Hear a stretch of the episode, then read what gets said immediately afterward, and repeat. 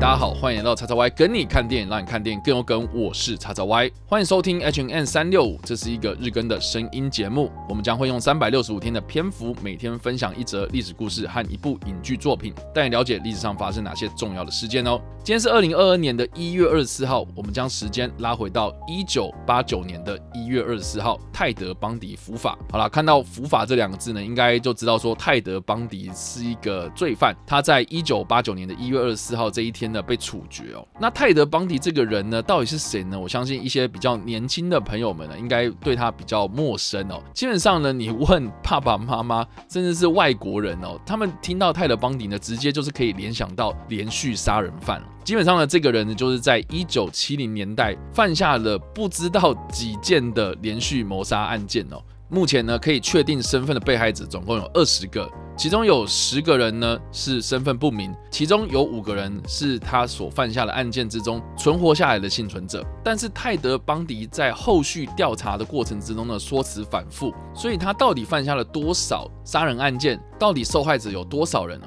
我想恐怕应该是比二十个人还要更多啊。那另外呢，为什么我们会特别提到泰德邦迪这个人呢？很大的原因是因为呢，如果大家有看过他的一些历史档案、影像啦，或是照片啊，你很难想象这个人呢，他是跟连续杀人犯、杀人魔扯上关系哦。因为他的样子呢，就是一个风度翩翩，而且长相其实还不错，有名校学位的一个男子哦。很多的人呢，在当时媒体曝光之后呢，看到了新闻画面，甚至还会问说：“哎，你们确定真的抓到的是对的人吗？”而且呢，我觉得觉得更夸张的，后来呢，我有看到一个影像，就是说他在后续法庭审理当中哦，法院传唤了一个证人，结果呢，泰德邦迪在法庭上面呢，直接跟这个女生求婚哦，而且这个女生还答应。所以其实基本上呢，泰德邦迪背后呢，其实是有一群死忠的粉丝在支持着他哦。所以其实泰德邦迪在一九七零年犯下了这些案件之余呢，他其实也是受到了很多社会大众的讨论，同时呢，也让连续杀人犯这五个字呢，不论是警方啦，或是司法界啊，甚至是犯罪心理学方面呢，有了更多不一样的认识。好了，那我们就花点时间来聊聊有关泰德邦迪这个人到底是谁吧。这个人呢，他出生在一九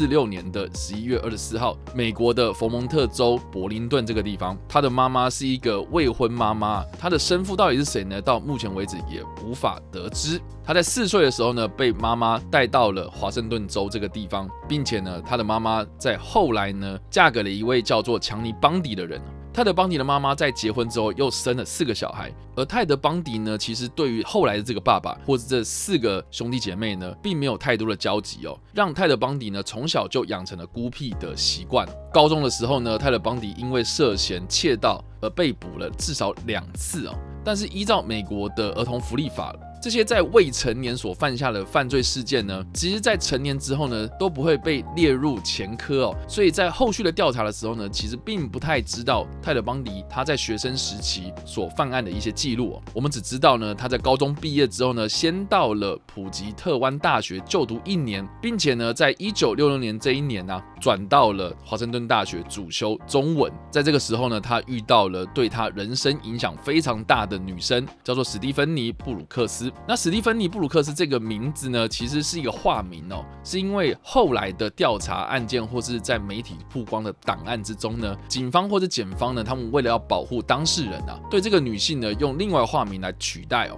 泰德邦迪跟史蒂芬妮这两个人呢，交往不久之后呢，就分手了。那这个分手呢，显然对泰德邦迪打击很大，甚至呢，还导致他辍学，离开了华盛顿州。到了一九六九年的秋天，泰德邦迪再次的回到华盛顿州，并且呢，再次的进入华盛顿大学就读。他从主修中文转成主修心理学。在这个时候呢，泰德邦迪好像是变了一个人一样啊，变得非常的用功，学业成绩呢也非常的突出，甚至在后来的一九七三年的时候呢，凭着他系上教授的推荐信呢，申请到了犹他大学继续的深造。在这个时候呢，他跟初恋情人史蒂芬妮重逢。根据后来史蒂芬妮的表。示哦，他再一次的看到泰德邦迪的时候呢，非常的惊讶，因为他像是整个变了另外一个人一样哦，从一个比较幼稚、天真、浪漫的男孩哦，转变成为一个非常成熟而且非常有礼貌的男子。可是，在短短不到一年的时间哦，泰德邦迪就跟史蒂芬妮完完全全断绝了关系。所以这件事情让史蒂芬你非常的困惑，就说呢，哎，我跟你再次的相遇之后呢，我觉得你这个人好像变得还比较不错的时候呢，我想要跟你继续的联络，但是呢，后来是你主动跟我断绝关系哦。这件事情呢，其实对于泰德邦迪事后的说法呢，他说呢，这样子的行为呢，只是他对史蒂芬妮当初跟他分手的一场报复哦。所以呢，我们后来才知道，原来他离开了华盛顿大学，离开了华盛顿州去散心之后呢，他回来到华盛顿大学继续去就读。其实就是为了要再次的接近史蒂芬妮，把自己装扮成另外一个人的样子呢，让史蒂芬妮误以为他可以再重新跟这个男生交往，并且呢，泰德邦迪在之后呢，狠狠的把史蒂芬妮甩开，这样子的一个行为呢，被泰德邦迪解读成他就是要用这样的方式来好好的教训一下史蒂芬妮。所以从史蒂芬妮的叙述哦，我们可以知道说，泰德邦迪这个人的心理内心呢，其实是蛮黑暗的。而到了一九七四年的时候呢，就有陆陆续续的在犹他州、奥勒冈州或是华盛顿州这些地方呢，有很多的女学生不明原因的失踪或是被谋杀，这些陆陆续续出现的案件呢，让这些地方的民众呢非常的恐慌啊。直到一九七四年的一月跟一九七四年的十一月。出现了两个疑似泰德邦迪毒手下的两位女性幸存者，一位是乔尼利兹，一位是卡洛德洛克。其中乔尼利兹，他在一九七四年一月四号这一天被发现倒卧在华盛顿大学附近的合租宿舍之中，有被毒打跟性侵的痕迹，同时呢，他的身心灵也受到了永久性的伤害。而卡洛德洛克呢，是在一九七四年的十一月八号这一天呢，在一间书店买书的时候呢，一位自称是警官的男子告诉他，诶，你的车子好像被偷了，要他赶快去看看。结果呢，他上车之后呢，就被这个男子拿出手铐铐住，并且拿枪威胁他。在挣扎之中呢，卡洛就幸运的将车门撞开，并且向路过的一对夫妻求救。他到警局报案之后呢，警察从他的衣服上找到了凶手的血迹，并且根据他所描述的事件经过呢，在日后逮捕泰德邦迪起了一个非常关键的作用。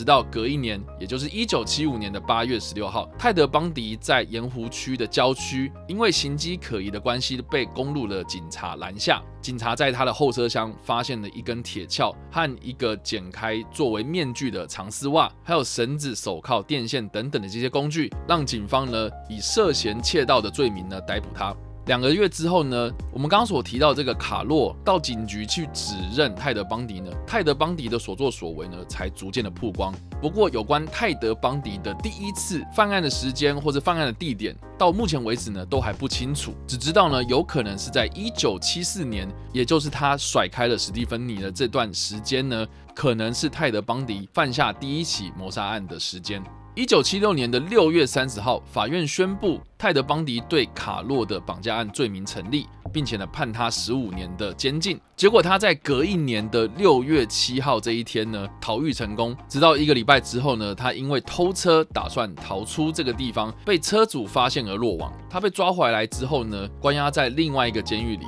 结果他在半年后，在很多监狱人员回家过圣诞、人手不足的这个空档，又再度的逃狱。结果他这一次逃狱之后呢，逃到佛罗里达州，并且呢是以假名重新的生活，直到一九七八年一月十四号，泰德邦迪在佛罗里达州大学的学生宿舍再度的犯案。他在那一天晚上呢就袭击了五名女子，造成了二死三伤的惨剧。在一九七八年的二月九号，他又诱拐了另外一个女性，直到两个月之后呢，这位女性的遗体被发现的时候呢，已经严重的腐烂。就在犯下这起案件之后呢，警方依照他所驾驶的这台赃车进行追捕。经过一番追查之后呢，泰德邦迪再次的被捕入狱。经过漫长的审理之后呢，在一九七九年的七月，泰德邦迪被判处两个死刑。隔一年的二月，泰德邦迪再被判了三个死刑。就像我们刚刚所提到的，我曾经有看过一支影片，是他在法庭当众对着证人求婚。那这个证人呢，竟然还答应了，而且还在一九八一年这一年呢，为泰德邦迪生下了一个女儿。而且这个女子呢，其实也不是第一个向泰德邦迪示好的女性哦。在泰德邦迪结婚之后呢，还有很多的女性写信到狱中对他表示有好感。而在后续的司法调查之中呢，泰德·邦迪他完全否认自己的罪行。面临到要死刑的前一刻，他才承认犯下了至少三十起的谋杀案，而确切的具体数字到底是多少，他自己也记不清楚。直到一九八九年的一月二十四号，泰德·邦迪在佛罗里达州的瑞艾福德监狱的电椅上被执行死刑。当天在监狱外面呢，有大批的民众放烟火欢庆这个连续的杀人魔得到了应有的报应。至于泰德·邦迪详细的这些犯案的过程，我觉得应该会花更多的时间来跟大家分享哦。但是我们今天就针对泰德·邦迪这个人，以及他犯案的过程，还有他到最后伏法的过程呢，做一个概略性的分享。我相信呢，光这样讲呢，大家应该就会觉得说，哦，这个人真的是一个奇葩。他从一九七零年代多起谋杀案之后呢，到了一九八九年的时候才正式的伏法，所以其实他影响的是七零年代到八零年代左右的。美国社会，而且针对他的行为呢，社会大众也有很多不同的反应，也有很多的犯罪电影或是纪录片呢，都有记录泰德·邦迪这个人。我觉得更可怕的就是呢，泰德·邦迪他其实早期在当学生的时候呢，就有在很多不同的政治人物或是公开的一些政治场合。帮这些政治人物造势，或是帮这些政治人物呢担任助理的工作，还有在西雅图的犯罪政治咨询委员会之中工作过，还撰写过如何协助女性防止性侵害的小册子。也因为他熟悉这些法律人士、司法人士、警方人士、调查人员的工作内容啊，也导致呢他的案件在后续调查的困难，也让我们看到了这个人狡猾多变的一面。有关近期对泰德·邦迪描述的影视作品呢，相当的多。我们在这边所提到的电影呢，是在二零一九年上映的美国电影《极恶人魔》。这部电影的英文片名啊，非常非常的长。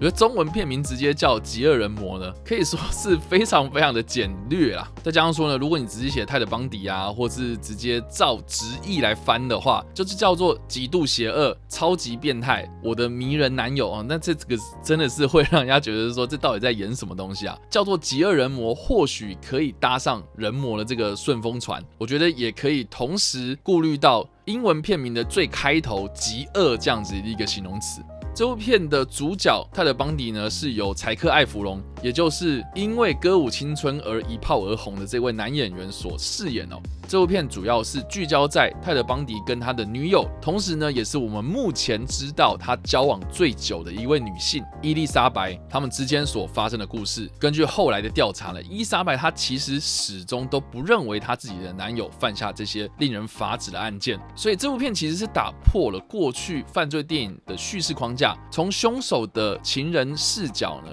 来切入他的犯罪过程，其实是一个蛮有趣的一部犯罪惊悚电影。那他的女友伊丽莎白则是由莉莉·柯林斯，也就是近期有演出《曼克》的这位女演员所饰演。那另外呢，大家如果想要看一点比较纪实类的影片的话，在 Netflix 上面呢有一部记录影集呢，叫做《与杀人魔对话：泰德·邦迪访谈录》，则是记录了记者他前往监狱与泰德·邦迪访谈的真实内容。这些录音呢，其实是泰德·邦迪在即将面临死刑的前夕，他对于他过去的童年呐，他对于他过去所犯下的这些案件呐，甚至是他的一些心理的想法，罕见的曝光的这些珍贵的内容。相信呢，你不管是看完《极恶人魔》啦，或是这些记录影片呐，你可以完完全全的认识到泰德·邦迪这个人之于美国的社会到底有多大的影响。好啦，以上呢就是我们这一次所分享的历史事件——泰德·邦迪伏法。以及我们所推荐的两部电影《极恶人魔》